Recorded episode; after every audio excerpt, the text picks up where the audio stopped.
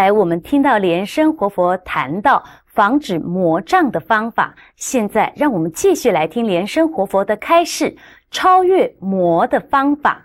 那我们呢，再谈一下这个对这个魔本身的这个观念。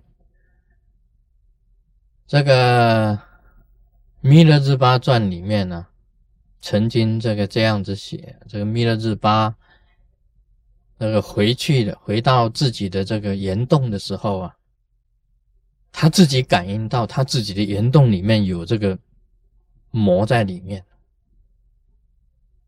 那弥勒日巴他还懂得这个很多方法的啊，他就是用这个治魔的方法去治这个魔，结果这个魔的来历啊很大的啊，像那个。大自在天天魔啊，摩西手罗天天魔都是很大的天魔，这个是欲界第六天的这个天魔，很大的。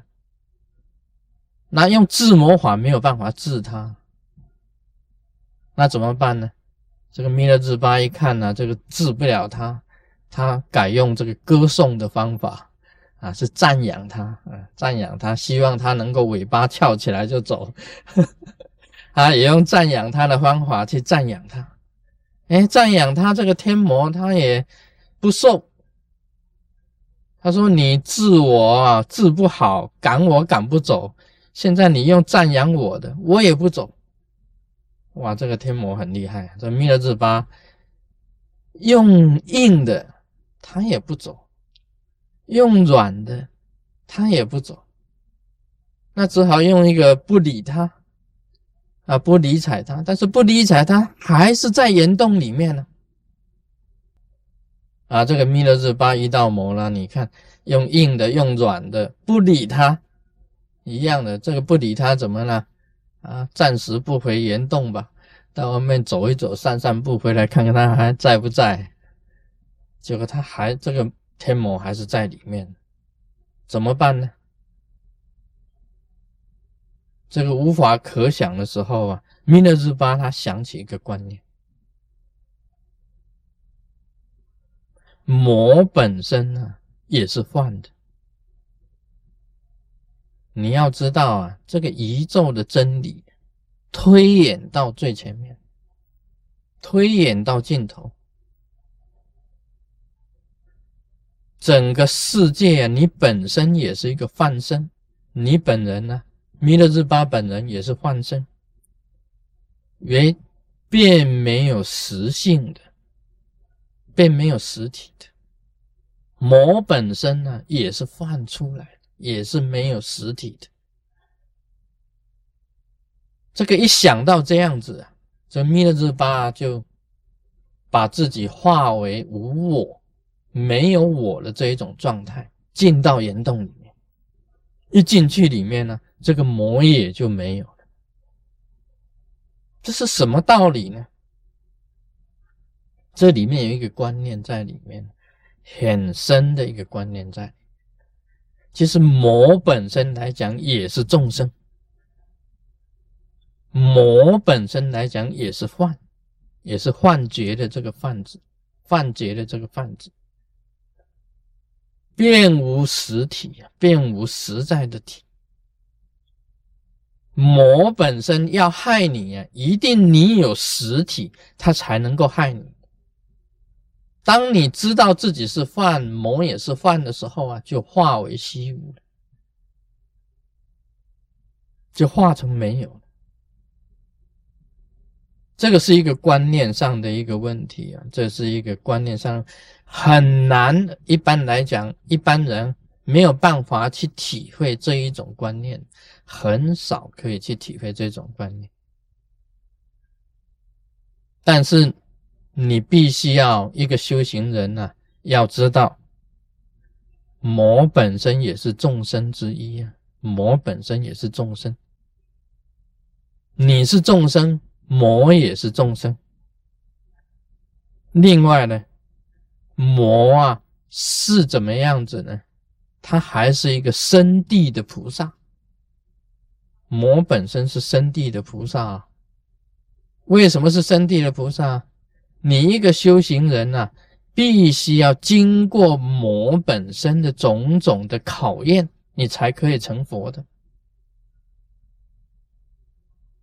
你看释迦牟尼佛，他在菩提树下，他要成道以前呢，这个天魔啊，他也下降来考他，因为人本身有他的贪嗔痴在的。那么天魔利用人本身的贪嗔痴来考验你，你必须要去超越这个魔，你才能够得到成就。所以魔本身并不是只有害处，也有好处的，它是来考验我们修行人，你要有这种观念。所以不要害怕魔，也就是说，你必须要接受魔的考验。你要去战胜魔跟超越这个魔障，你才能够有成就的。所以有时候啊，我们这个观念里面呢，认为魔本身是生地的菩萨，他化现为魔是来考验你的道心，考验你的境界。这个弥勒日巴，他最能够破魔的方法。就是把魔也看成空跟无，最高的境界的，最高的境界，魔本身也是一个幻，一个幻呢，幻觉的幻，所以本身也没有实性，它本身也没有实在的这个性在里面。当你自己把自己变化成为无我的时候，那么魔本身也不存在了。因为你不存在了，魔还存在吗？魔是因你而起呀，你不存在的话，魔也不会存在的。